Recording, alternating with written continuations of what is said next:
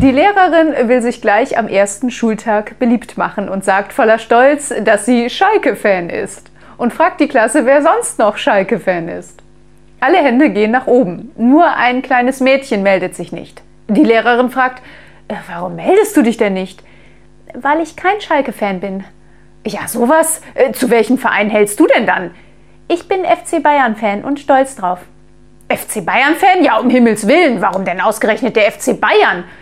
weil mein Vater aus München kommt, bei der Allianz arbeitet und als Jugendlicher bei den Bayern-Amateuren gespielt hat und meine Mutter auch aus München kommt und Wiesenbedienung bei Paulaner ist. Beide sind natürlich FC Bayern-Fan, also bin ich es auch.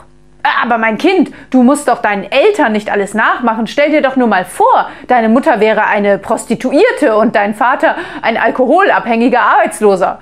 Was wäre denn dann? Ja gut, dann wäre ich wohl auch Schalke-Fan.